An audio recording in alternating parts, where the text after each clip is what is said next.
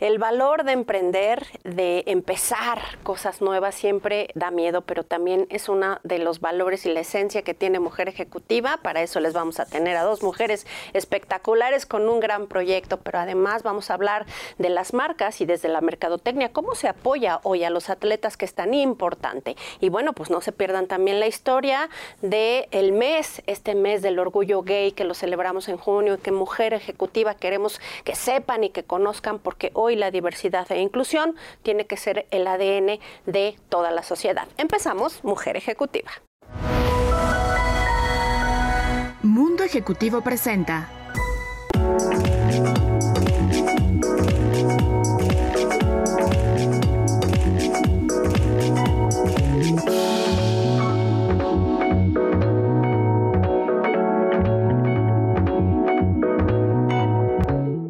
¿Cómo están? ¿Cómo vamos? Nos seguimos cuidando. Qué importante es esto, porque bueno, ya estamos en semáforo verde después de más de un año de estar con esta pandemia, pero esto no se ha acabado, no bajemos la guardia, es el consejo y a lo mejor hasta la exigencia que les tenemos que hacer, porque es responsabilidad de todos, aunque estemos en semáforo verde. Y bien, pues vamos a hablar de emprendimiento con Mónica Hernández y además Brenda Karina Medina, que bueno, ellas nos vienen a hablar de Meet Me, un gran proyecto y que estoy feliz de que estén acá. ¿Cómo les va? Muy bien, preciosa. Buenos días. Muchas gracias por recibirnos aquí. Pues yo feliz porque están emprendiendo, porque tienen una manera diferente de hacer las cosas y me gustaría muchísimo que nos expliquen de qué va. Claro que sí. Adelante. Sí. bueno, pues la verdad es que este es un sueño. Yo llegué eh, a MEDME como se llama, Mujeres Emprendedoras Transformando México, y que me encanta, me enamoré del proyecto. Cuando Brenda me lo platicó, ahorita les va a platicar ella cómo se inició el poder arropar a otras mujeres que están emprendiendo y que no saben el camino a seguir. Entonces, esta parte me encanta, me encanta arroparlas, llevarlas de la mano, subirnos a, la, a las redes sociales, que para muchas emprendedoras, por favor, no les dé miedo, por allá nosotros les podemos ayudar. Entonces, este arropamiento, este acompañamiento para poder emprender, cuando las mujeres están indecisas de que sí, sí quiero, pero me falta, sí, pero, sí, pero. Entonces, MedMed con mucho gusto las, las arropa y las lleva a, pues al éxito para que ellas puedan ser eh, más creativas de lo que son, puedan sacar más esta productividad que llevan por dentro, este, este ADN que, que de repente como emprendedora nos dan temores a. Entonces, MedMe es un proyecto hermosísimo. Y bueno, pues, ¿qué más que la presidenta fundadora nos explique y nos platique cómo nació MedMe? Me encanta la idea. Mira, MEDME surge el 17 de mayo del 2019 por un proyecto entre amigas, eh, por una necesidad real que tenemos las mujeres o, todas las personas que nos decidimos a emprender, porque estamos arriesgando nuestro capital, nuestro tiempo, tiempo familia, tiempo con los hijos, ¿no? Hasta con las que son casadas, hasta con el esposo. Claro. Entonces, eh, vimos que había mucha carencia de oportunidades reales o de apoyo eh, entre mujeres.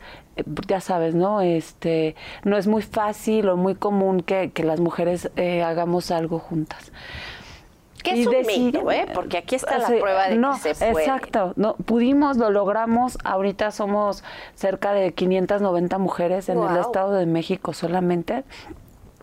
Sin contar de fue Puebla, Querétaro, Guadalajara, que van a conocer a la divina de la presidenta de Guadalajara, a la presidenta de Puerto Vallarta, eh, que fuimos creando ¿por qué no? Sí se puede, lo logramos, este ya hoy el 22 de junio vamos a tomar protesta el Consejo Nacional y todas las presidentas de todos los estados que ya están en MEDME, que ya conforman MEDME, ¿no?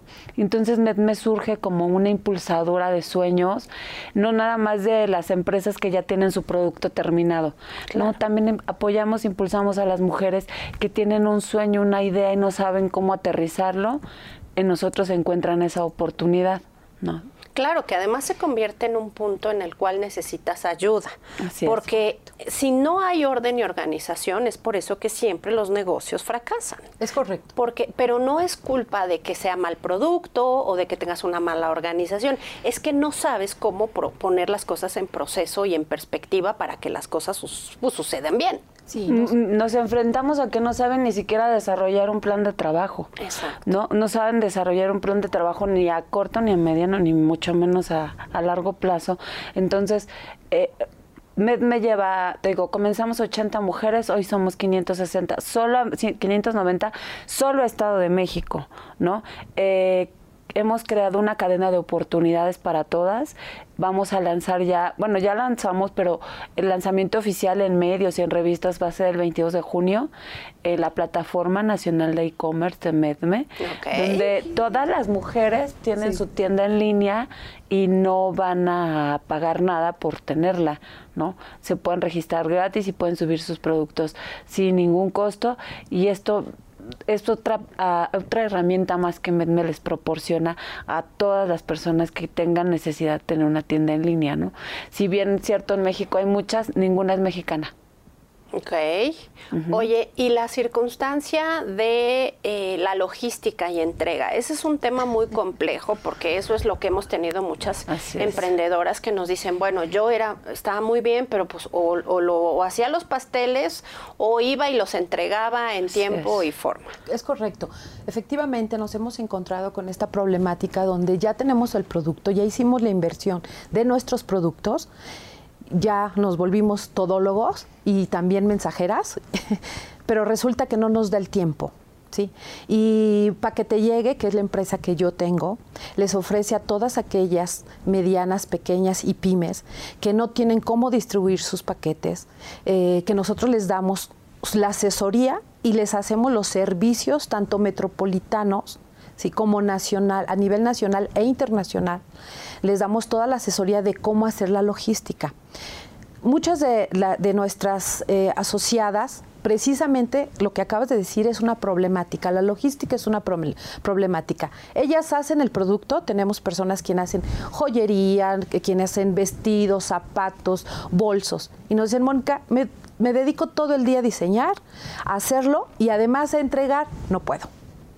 No, no se preocupen llámenos a nosotros, la empresa llama Para que te llegue, nos pueden encontrar ya en las redes sociales y nosotros acudimos a su domicilio, ustedes no tienen que hacer nada, acudimos a su domicilio, empacamos también porque les ofrecemos el servicio del empaque y nosotros las llevamos a donde tiene que llegar.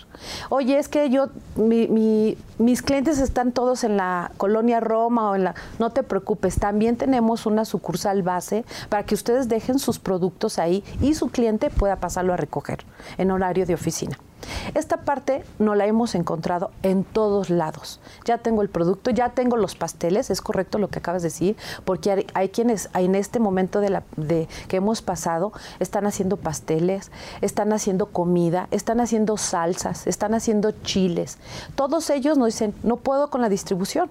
Entonces, con mucho gusto, una servidora este, quedó a sus órdenes para ayudarles a asesorarlos y a llevarlos y decirles, tú dedícate a vender, que yo me dedico a entregar. Claro. Esta parte es muy importante de verdad y se ha complicado muchísimo, ¿eh? Pero bueno, este, aquí estamos para ayudarles, ¿no? Nosotros nos damos cuenta cuando nos vamos y nos sentamos con cada una de las empresarias, así como los artesanos, que muchas, que no sabes los artesanos qué problemática tienen hasta para el empaque. Sí, es algo complejo. Oigan, pero no se vayan, vamos rápidamente a un corte, pero regresamos. Estamos de regreso y bueno, pues conociendo todas las necesidades y todo lo que ofrece Medme. Oigan, a ver, platíquenme una cosa, ¿cómo se puede, o sea, si yo tengo, soy emprendedora, tengo mi negocio, ¿cómo puedo acceder? ¿Qué se necesita? ¿Cuánto cuesta? ¿Cómo es esto? si eres emprendedora, quieres entrar a la asociación, lo hacemos por secciones. Okay hay presidentas en Ciudad de México y Ciudad, hablando de Estado de México, son ocho presidentas. Entonces todo está dividido por bloques. Vemos qué municipio estás y qué presidenta este, es la que dirige esa zona, te canalizamos con ella y bueno, si eres soñadora, nada más necesitas tu proyecto, tu copia, tu credencial de lector y un comprobante de domicilio. Si ya eres emprendedora, tienes este estás dada de alta con actividad empresarial eh, en Hacienda, ya pasas a, a, otra, a, otro segmento y bueno, eso tiene un costo de 300 pesos mensuales. Okay. Si eres empresaria es exactamente lo mismo, solamente nos, nos entregas acta constitutiva, todo lo que te acredite como empresaria y este te segmentamos, te digo, o sea, tiene que, tenemos que ver en qué municipio estás para ver qué presidenta le corresponde apoyarte las presidentas este, se encargan de recopilar la documentación y se les hace la entrega a ellas de, de, los recursos, que estos recursos sirven para darles más capacitaciones a ellas, para buscarles más apoyos. Ahorita estamos por internacionalizar ya la asociación. Vamos a entrar a la Alianza del Pacífico.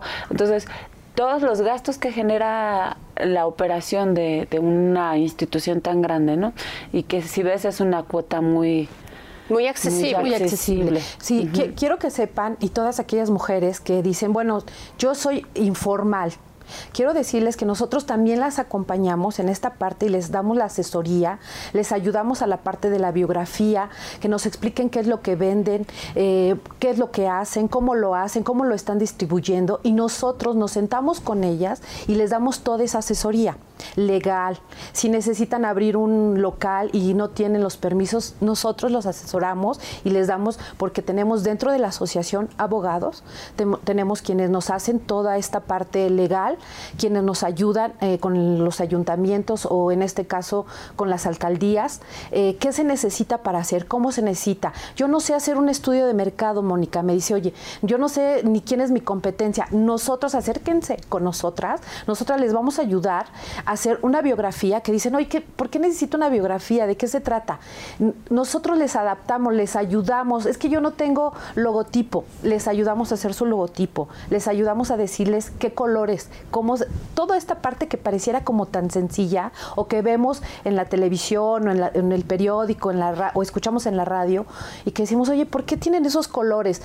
porque si venden productos cosméticos tienen ciertos colores, ¿qué significan?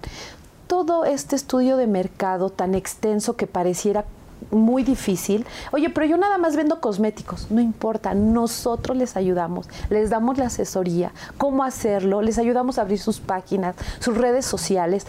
No, lo que nosotros queremos como METME es arroparlas e impulsarlas para que tengan buenas ventas. Ese es nuestro objetivo y sobre todo que ustedes ya tienen una página eh, virtual, una tienda virtual que no les cuesta y que pueden sacarle muchísimo provecho. Y que la página misma hace las entregas. Y que la situación nos ha llevado a ver eso. Oigan, ya nos vamos, pero ¿por qué no dan un mensaje final a todas las mujeres y bueno, toda la audiencia que nos ve? Muchas gracias.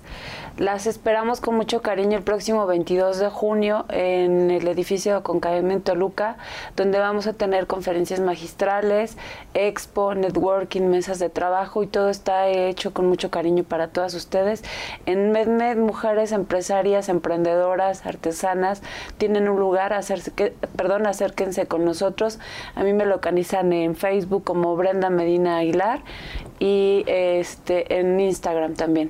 Que tengan un excelente día. Muchísimas gracias. Le agradecemos a la joyería Cosi, que es una de nuestras artesanas, que nos brindaron el día de hoy su joyería, a lo cual se los agradezco, porque sabemos que ustedes han trabajado muchísimo para este proyecto. Y bueno, pues muchísimas gracias por invitarnos y darnos la oportunidad a las mujeres de eh, expresarnos aquí en tu programa. Muchas gracias. Muchas gracias. Muchas gracias por venir. Esta es su casa, por supuesto.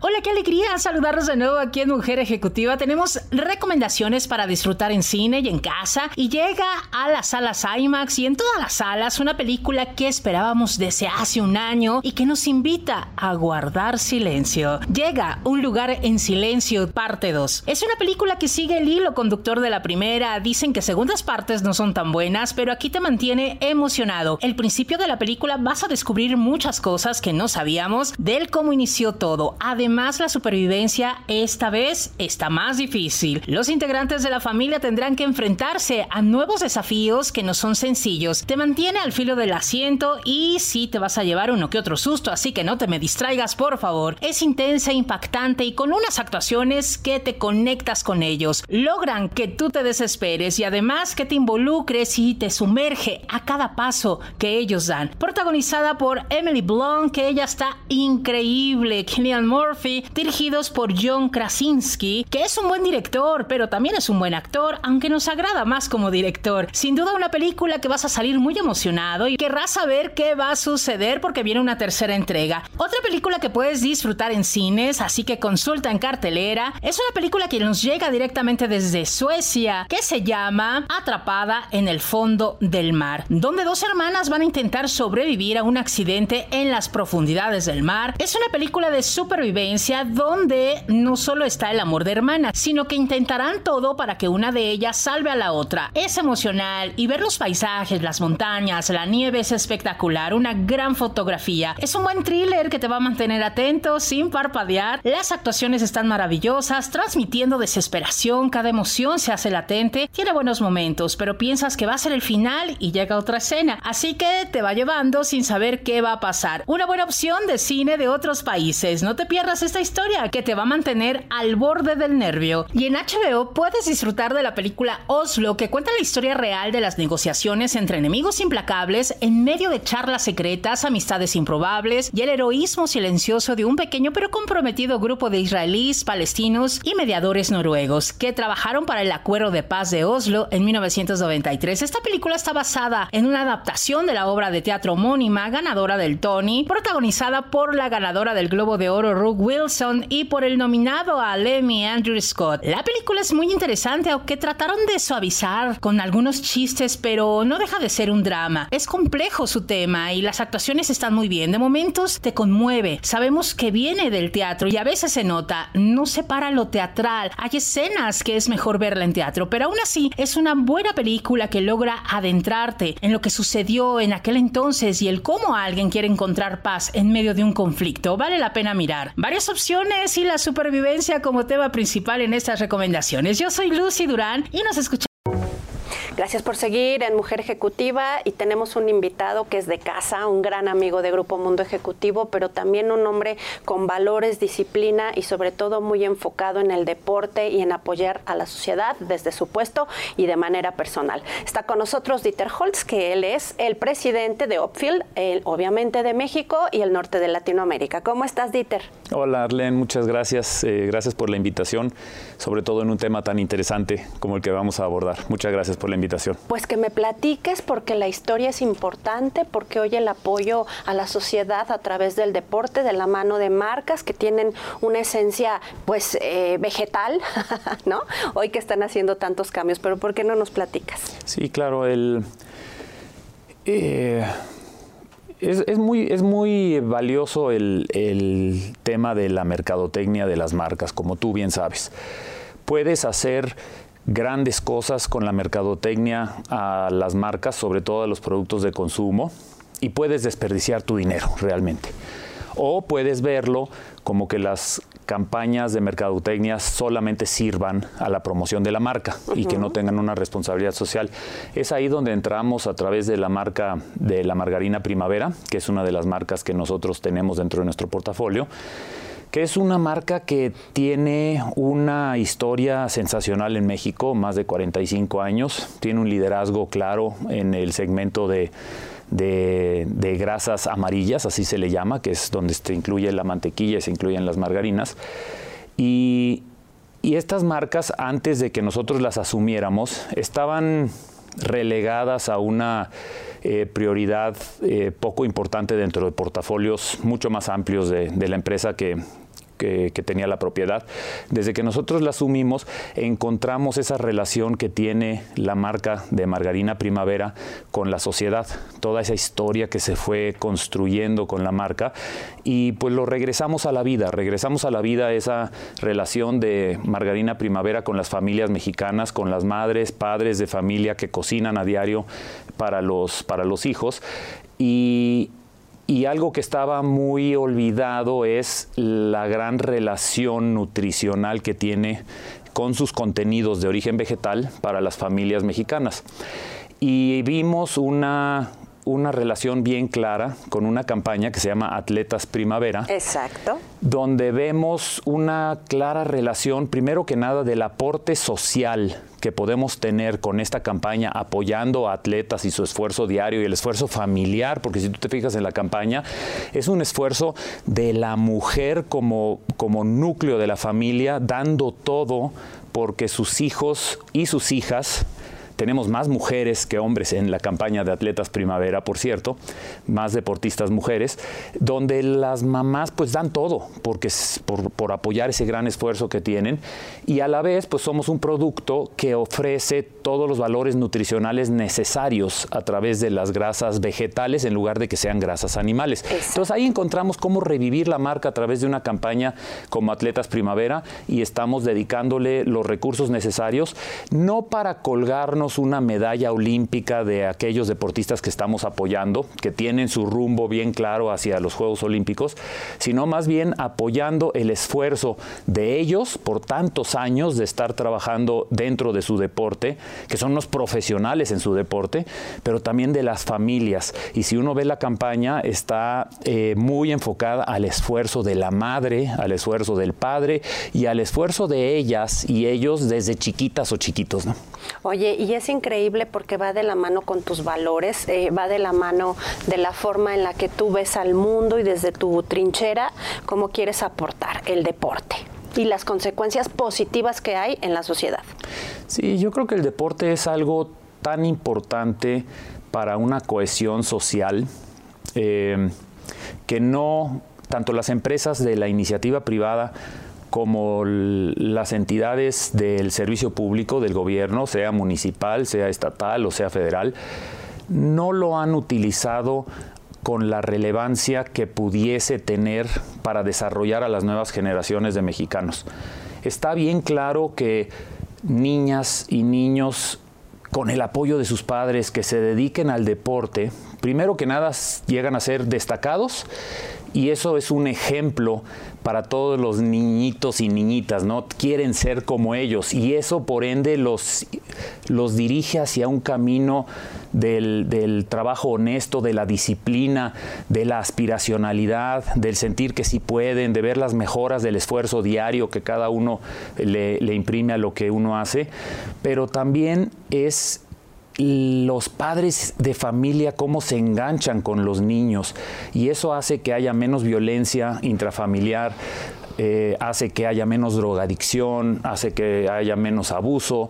En fin, el deporte es un, un, catalizador tan importante de un desarrollo social, de cohesión y de comunidad que nos estamos tardando mucho en realmente levantarlo a la importancia que tiene y por ende nosotros como empresa privada queremos poner el ejemplo, queremos poner el ejemplo de, un, de una campaña que no seremos los primeros, claro que no, muchas marcas utilizan el deporte como como un método de, publicidad, pero nosotros lo queremos utilizar como un método de labor social, no nada más que se beneficie nuestra marca, claro que se tiene que beneficiar nuestra marca, pero debemos también de asegurarnos de que haya un beneficio colateral hacia los atletas claro. y luego estos atletas como ejemplo y la campaña en sí, la campaña de Atletas Primavera, que sea un ejemplo para otras empresas privadas de en lugar de estar contratando quizá a actores extranjeros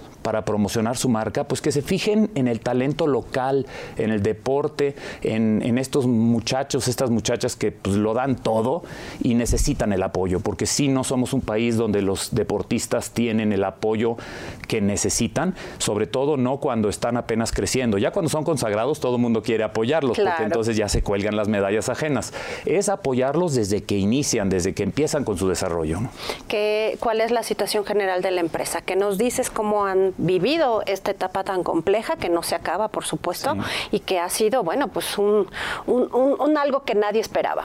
Sí, bueno, la campaña de Atletas Primavera, particularmente para la marca de Margarina Primavera, pues haberla lanzado te indica que estamos adquiriendo nuevos aires, que las marcas están reviviendo, que las marcas están rejuveneciendo.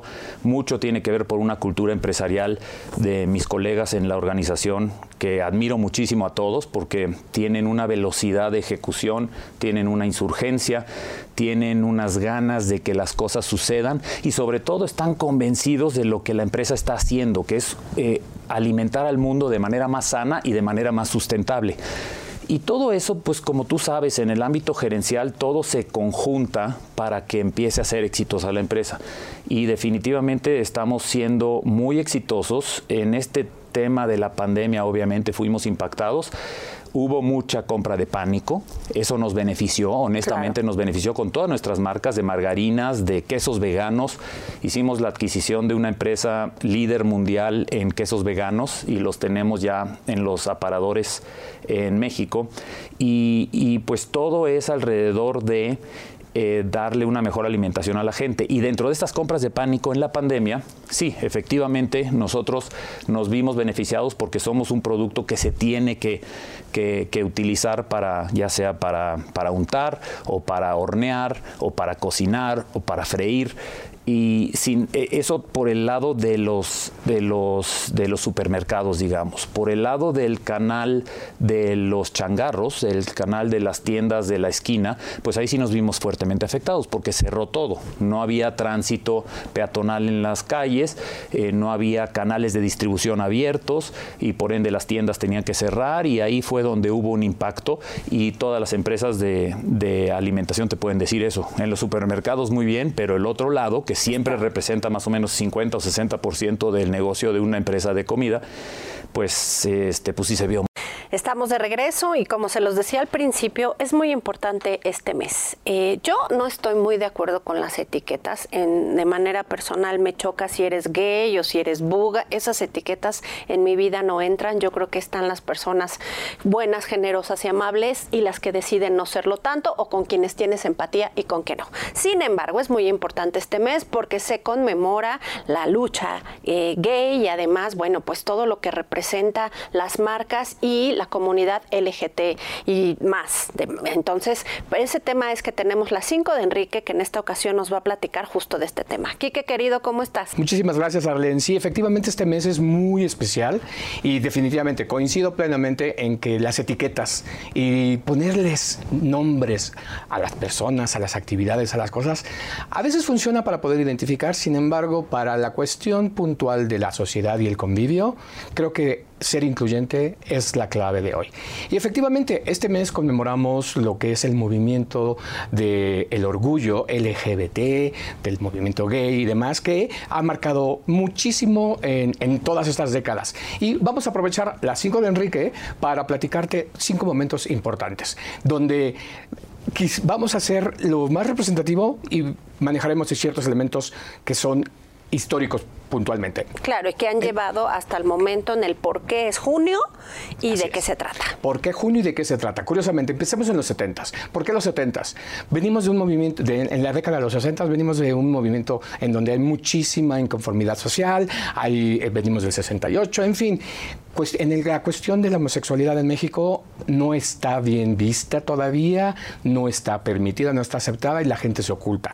Aquí lo más interesante e importante es que en este año, en, esta década, ¿quién crees que encabeza el movimiento? Y que además es curioso porque pues uno pensaría que sería una persona de género masculino por el movimiento gay y demás. Curiosamente, es una mujer. Wow. Una mujer que es eh, Nancy Cárdenas Martínez, que ella fue locutora, actriz, profesora, productora teatral y doctora en letras. Y entonces ella en 1971 eh, empieza eh, a crear un movimiento llamado el Frente de Liberación Homosexual. Y lo que pasó a la historia fue que en el 71, en una entrevista que le estuvo haciendo Jacobo Fabludowski, ella salió del closet a nivel nacional públicamente en una entrevista de televisión. Bueno, entonces eso causó el nivel de repudio y de locura. Ya me imagino el señor Zapludowski se quería morir y su jefe, el Tigre Azcárraga, matarlo. causó un revuelo impresionante, pero marcó como el momento histórico para incluir dentro del argot y dentro de las conversaciones el tema del lesbianismo. Algo importante, ella en 73 realizó la primera obra gay eh, titulada Los chicos de la banda, por eso fue que se hizo eh, productora de, teatral. En el 75 logró que en la Conferencia Mundial sobre la Mujer que se realizó en México se colocara dentro de la agenda el tema lésbico, cosa que es histórico porque nunca se había manejado ese tema dentro de la agenda en la cuestión del, Congreso sobre Mujer. Y se juntó con dos personajes importantes en la historia, eh, Luis González de Alba, y Carlos Monsiváis, con quienes hicieron el manifiesto de defensa de los homosexuales en México. Entonces, en esa década marcó el inicio de, eh, de, este movimiento. Para finales de la misma, en el 69, se hizo la primera marcha en junio. Una marcha en la que participaron unos eh, pocas personas, porque finalmente el repudio a la celebración a la homosexualidad en México esto fue en el 79. 79. Eh, la marcha originalmente estaba prevista para caminar eh, del Ángel de la Independencia al Monumento de la Revolución, pero el Departamento del Distrito Federal de ese entonces les negó la autorización para caminar por ahí, por lo mismo de que cómo era posible que fueran a hacer semejante show, ¿no? Pero a partir de 1980 se consiguió que la ruta fuera la propuesta del Ángel de la Independencia al Monumento de la Revolución. La segunda marcha, que fue en el siguiente año, marcó un hito importante porque participaron 10.000 personas, cosa que era sin ningún precedente por la cantidad de personas. ¿no? Para ya continuar dentro de la década, este es nuestro tercer punto, eh, Carlos Monsiváis fue un punto muy importante en apoyo al movimiento y a la lucha. Él creó el suplemento periodístico Letra S, donde se abordaban los temas y contribuciones muy significativas sobre el tema de VIH y SIDA. Porque finalmente esa década fue muy, muy importante. Cuando más información Algo curioso y como dato eh, adicional de Carlos, independientemente de haber sido una persona eh, activista con el tema y demás, nunca se salió del closet públicamente. Entonces eso era, eh, eh, es importante verlo. Él siempre fue un promotor y defensor de los derechos y, y, su contribución no tiene precedentes. En el ámbito literario, en, justamente en esa década, surge un libro que rompe todos los esquemas en el tema de la homosexualidad abiertamente en México, con el libro de Luis Zapata, El vampiro de la colonia Roma, en donde se desmitifica mucho eh, el desprecio o el silenciamiento que existía sobre el tema en México. Y algo muy importante, justamente en esta época, en esta década, se consolida el uso de la palabra gay, el concepto gay, en lugar de utilizar homosexual. Que además significa y hace referencia a alguien muy alegre. Y Exactamente. Y con ello se hace la nueva identidad basada en la preferencia sexual, que es precisamente el ser gay. pasamos al cuarto punto, que es la década de los noventas, en donde por la naturaleza de la década el movimiento sufre muchísima pérdida de vitalidad y visibilidad por la epidemia del SIDA. Ah, ok. La epidemia del SIDA marca un momento muy, muy dramático. Hay muchos movimientos en ese momento, pero eh, como origina este un discurso que está relacionado a esta nueva enfermedad, las prácticas sexuales promiscuas de la comunidad generó que hubiera un rechazo y que la gente también eh, se retirara de estar frente o salir visiblemente, porque había muchas eh, repercusiones negativas, laborales, sociales, personales, etcétera, ¿no? Pero eh, a pesar de que hay muchísimos movimientos sociales, la, comunidad LGBT pasó más de ser de liberación y, promover movimientos a sobrevivir, porque justo en esa década los principales grupos promotores de las acciones comenzaron a desintegrarse. Y eh, para, para, finales, en, ya de la década en los, en los 2000, hay muchísimos eh, movimientos y puntos importantes. Por ejemplo, eh, Patricia Jiménez fue la primera persona no heterosexual en tener un cargo político público en México, al ser diputada federal por el Partido de la Revolución Democrática. Y en la marcha de 1999, eh, la marca la marcha, perdón, marcó un movimiento importante porque llegaron al Zócalo capitalino por primera vez. Rompieron la ruta que tenían establecida y llegaron al Zócalo.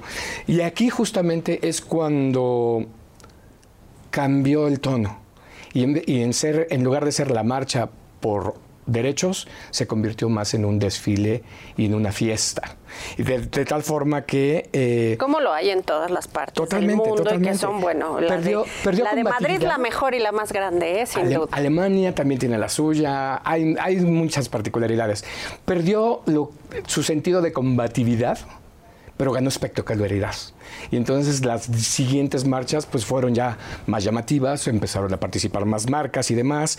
Pero es curioso, a partir de esa marcha que llegó al Zócalo, eh, aquí surge el acrónimo que ahora manejamos pero este fue en sus inicios, porque fue eh, con este afán de dar la visibilidad a las distintas identidades, formatos y demás, es que surge eh, la marcha del orgullo lésbico, gay, bisexual y transgénero. Claro. Porque anteriormente no se manejaba el concepto transgénero. Y ahora sí, con toda propiedad podemos decir que hay un movimiento LGBT. Muy bien. En, esa, en ese momento. Punto importante en esta década eh, el acceso gratuito a los antirretrovirales por el tema de VIH se concretó para los servidores del Estado y en 2003 se hizo ya ah, para el público en general con sus distintos esquemas en instituciones y asociaciones de salud. Se avanzó muchísimo por muchas iniciativas, el matrimonio igualitario, el cambio de identidad de género, y son realidades que cada vez más la población LGBT vivimos y tenemos mucha más visibilidad y con ello reivindica lo que originalmente buscaba el movimiento, el derecho a la identidad. Muchas gracias por venir. Se nos acaba el tiempo. Oigan, qué importante es respetar, qué importante es apoyar y sobre todo entender que somos diversos. Así que ese es el tema y el mensaje. Vamos rápidamente un corte y regresamos con más. Cerrar el programa con manteles largos, con celebración, con la admiración y sobre todo con el cariño a un colaborador que nos tenía muy castigados, que ahorita lo vamos a regañar al aire, pero entendemos muy bien porque está creciendo sus negocios y haciendo cosas increíbles. Nuestro adorado Ignacio El director de Cerna Group. ¿Cómo estás, querido? Muy bien, muchísimas gracias. ¿Cómo te vas a defender de que no has venido? Eh, con el crecimiento de la empresa, de las tres empresas, que la verdad es que eh, las industrias nos han, nos han favorecido mucho, nos han confiado mucho sus estrategias de comunicación, sus estrategias digitales, y pues estamos con un crecimiento no solamente en México, seguimos creciendo en el extranjero exponencialmente, y pues es algo que, que sí tenemos que celebrar a, a nuestro 12 aniversario. Exactamente, que ese es otro de los motivos, este aniversario que representa un número emblemático emblemático, ¿no? 12 meses, ¿no? Que tiene el año, los 12 apóstoles. Creo que yo creo mucho en el 12 y este es muy especial. Y sabes que es muy chistoso porque nosotros cumplimos 12 años el día 12. Entonces, eh, creo que eh, para los que somos un poco más creyentes del Cábala y todo este tipo de cuestiones, creo que va a ser un buen año y ya se empieza a reflejar. Este, y lo digo no solamente por mí que estoy a la cabeza, sino por, por todas las, las personas que están, que forman parte de, de, Sarna Group, ¿sabes? Que eh, vienen cosas interesantes, que estamos en un crecimiento muy exponencial, que estamos, que estamos con buen avance, hay, hay buena perspectiva eh, tú sabes, desde el año pasado nosotros decidimos quitarnos el miedo de, una pandemia y apostarle todo y a seguir impulsando a nuestros clientes, tanto actuales como no, como los que nos, pusieron en stand-by, este, y no solamente han regresado, sino que hemos adquirido algunos otros y seguimos, seguimos creciendo, lo cual nos da también la oportunidad de generar más empleo, de ver algunas estrategias o implementarlas para eh, mejor condiciones de trabajo, todo este tipo de cuestiones.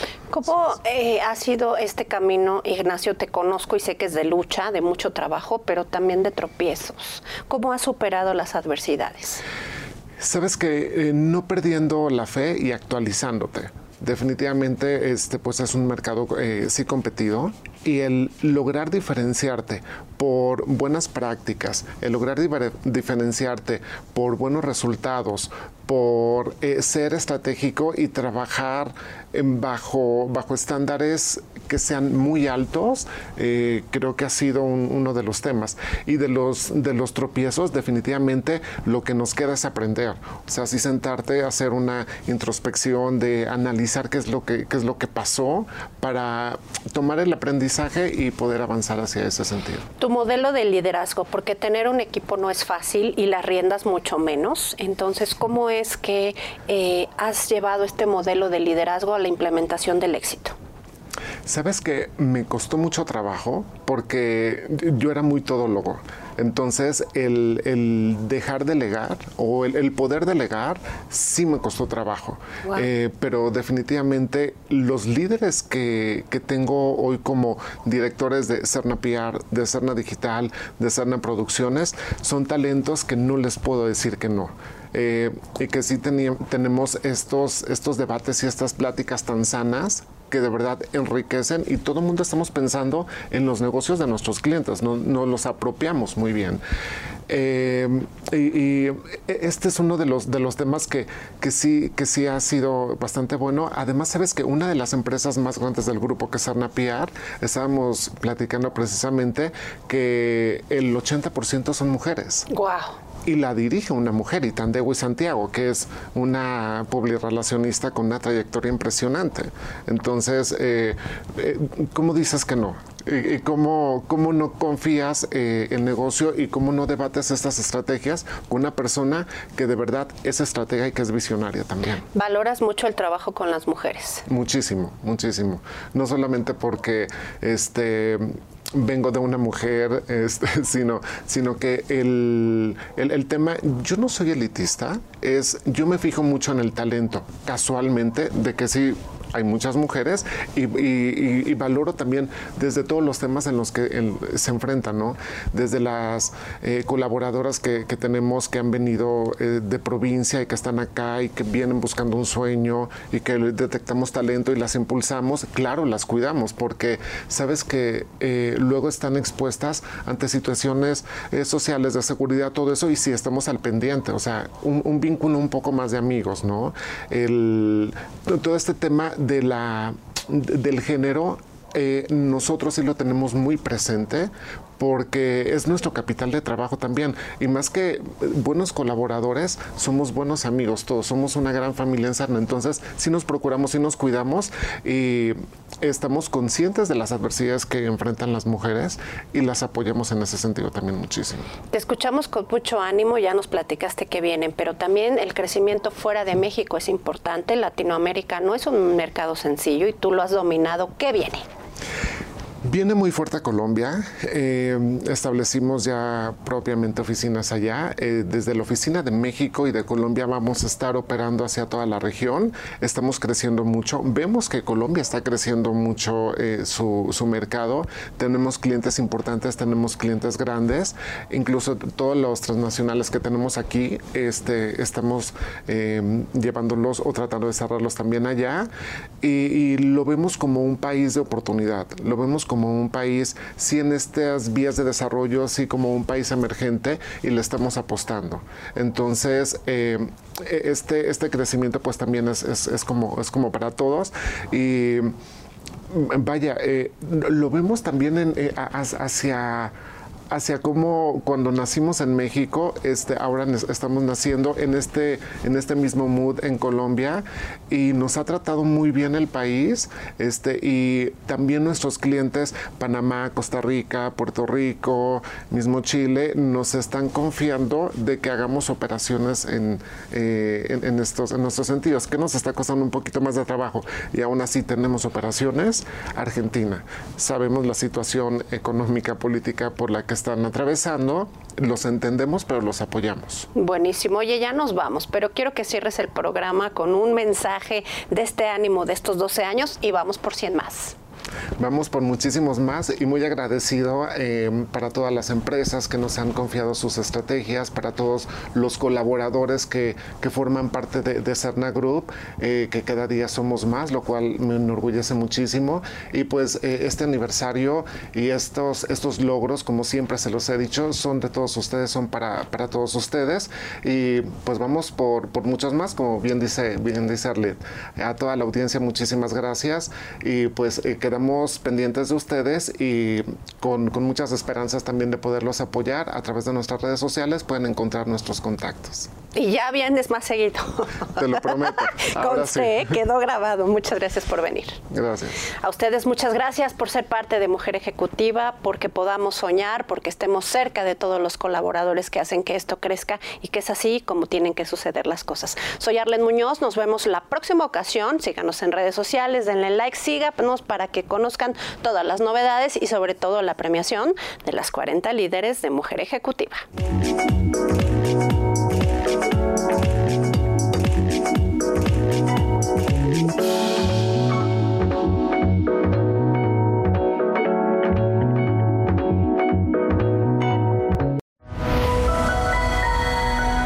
Mundo Ejecutivo presentó